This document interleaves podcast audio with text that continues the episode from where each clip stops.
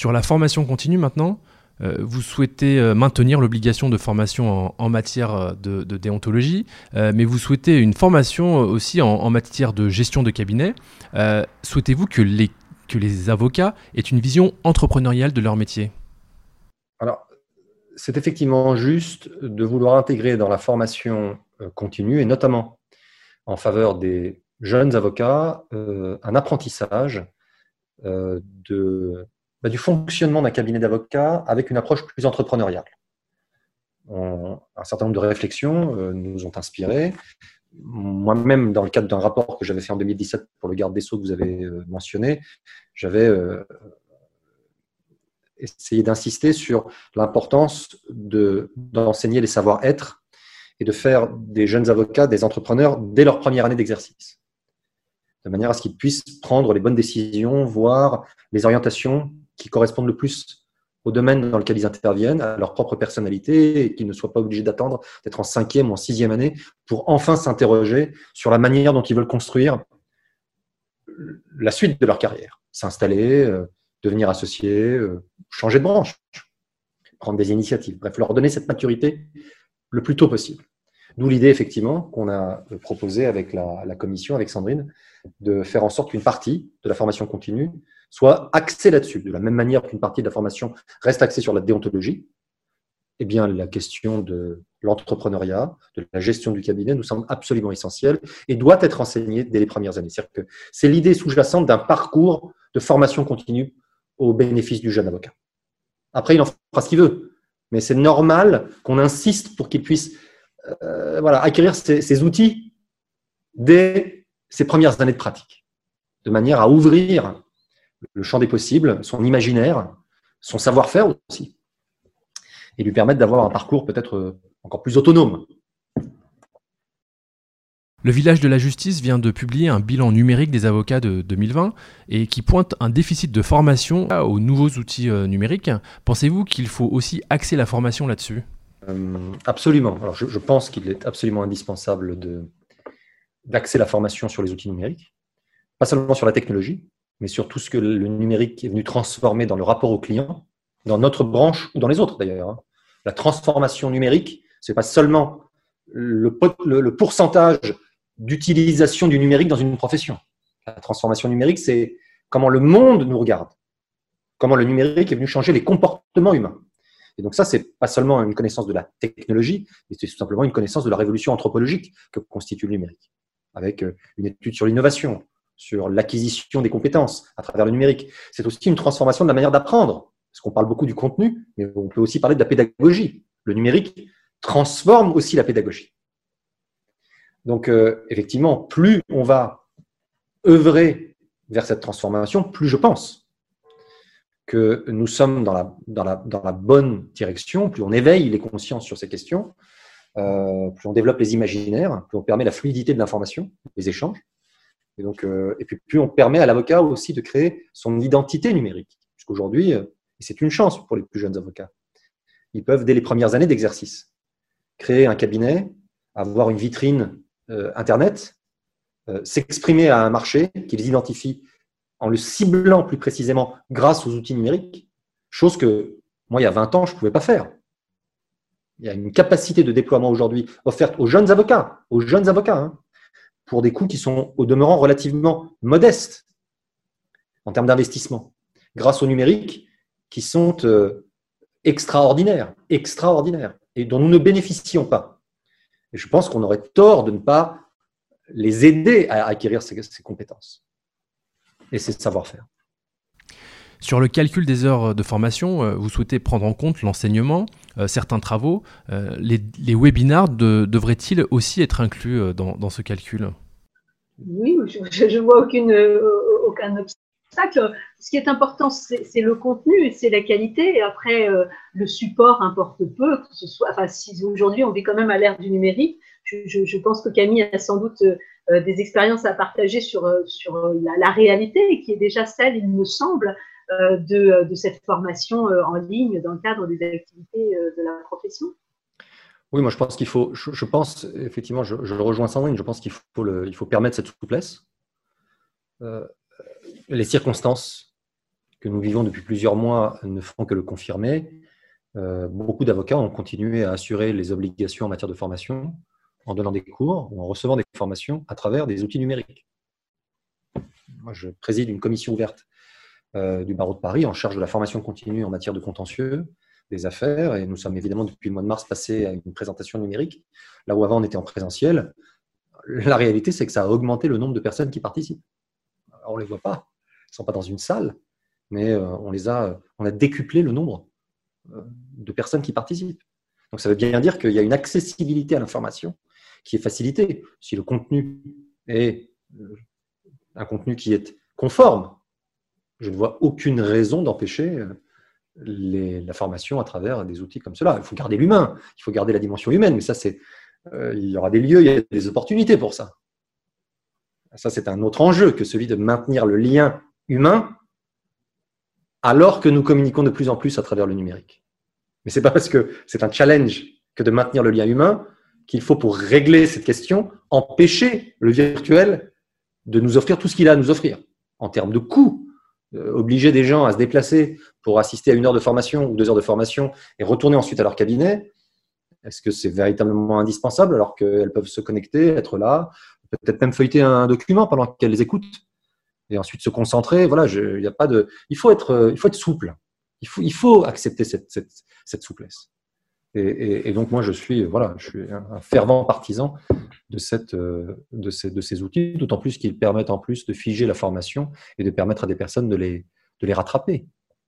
Sur la formation encore, vous souhaitez euh, l'ouvrir pour des sujets qui ne sont pas purement juridiques, mais aussi en lien avec la matière ou le secteur dans lequel évolue l'avocat. Pourquoi? Il ne faut pas donner le sentiment à travers cette euh, sémantique qu'on a choisie que nous souhaitons faire rentrer n'importe quoi dans la formation continue. Euh, les ordres, les centres de formation continue, on leur fait confiance, sauront choisir utilement ce qui est éligible à la formation et ce qui ne l'est pas. Mais il y a une très grande euh, diversité des approches. Ici, une formation était éligible à la formation, là, elle ne l'était pas pour harmoniser, sachant qu'aujourd'hui la culture juridique se diffuse à travers différents médias, à travers différents véhicules, il est peut-être intéressant d'offrir la possibilité aux, uns et aux autres eh ben d'assurer leur formation continue avec des, des, formations qui ne sont pas forcément académiques, mais qui participent d'une connaissance des humanités, euh, d'un savoir-être collectif sur des sujets qui ne sont pas forcément juridiques, encore une fois, mais qui sont utiles à l'avocat. Pourquoi priver l'avocat de la possibilité de valoriser un enseignement qu'il va suivre et qui est consubstantiel à l'exercice de sa profession et à la qualité de ce qu'il ou elle va délivrer à ses clients et aux citoyens?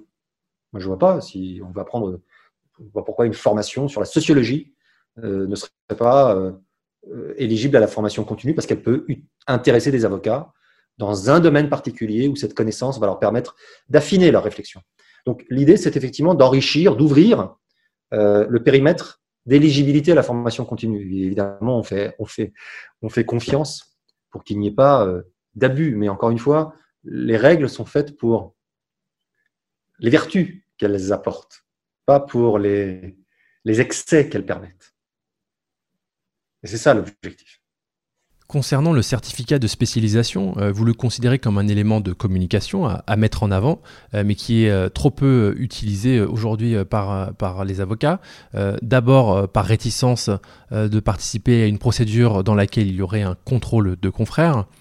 Euh, ensuite, euh, à cause d'un délai de procédure trop long, et euh, aussi parce que certains penseraient que les réseaux sociaux suffiraient à affirmer leur expertise dans, un domaine. vous dites aussi dans, le rapport qu'il faut notamment valoriser cette expertise par rapport à l'émergence de nouveaux acteurs du droit, donc les legal tech. Camille Aéry, comment voyez-vous l'effet des legal tech sur cette question de compétence des avocats? Les legal tech sont venus bousculer beaucoup de choses. Elles sont venues cristalliser un rapport à l'information, un rapport au service euh, auquel les avocats n'étaient pas habitués. Elles sont venues offrir des choses qui sont dans la droite ligne de ce que le numérique rend possible, c'est-à-dire l'accessibilité à une information, une forme de standardisation, le recours à la notation, euh, une fluidité, une transparence tarifaire, bref, toute une série de choses qui sont venues bouleverser notre manière de travailler mais nécessairement, elles ont été l'œuvre de personnes qui sont organisées, qui sont peut-être parfois plus audacieuses que nous l'avons été au début, quand elles sont arrivées sur les marchés. Et, donc, il y a effectivement une sorte de décalage qui s'est produit à un moment entre la communauté des legal tech, les premières en tout cas, avant que les ordres, le CNB, la profession tout entière, se mobilisent sur ces sujets et créent effectivement une culture de l'innovation à travers les legal tech avec évidemment les associations que vous connaissez toutes, les, incubateurs, euh, les réseaux d'incubateurs, etc. Et il faut se réjouir de cela. Mais il n'en demeure pas moins que l'offre juridique sur Internet est très protéiforme. Et elle ne peut pas être euh, régimentée. Le citoyen n'a pas la même connaissance que vous et moi des produits, des services qui sont proposés. Euh, il y a parfois un discours audacieux, enjôleur, hein, qui fait en sorte que le citoyen peut être, le cas échéant, un tout petit peu troublé et peut aller par facilité, par euh, euh, apparence, vers telle ou telle euh, proposition. Avec la question de la déontologie et la question en réalité d'une certaine forme de sécurité juridique.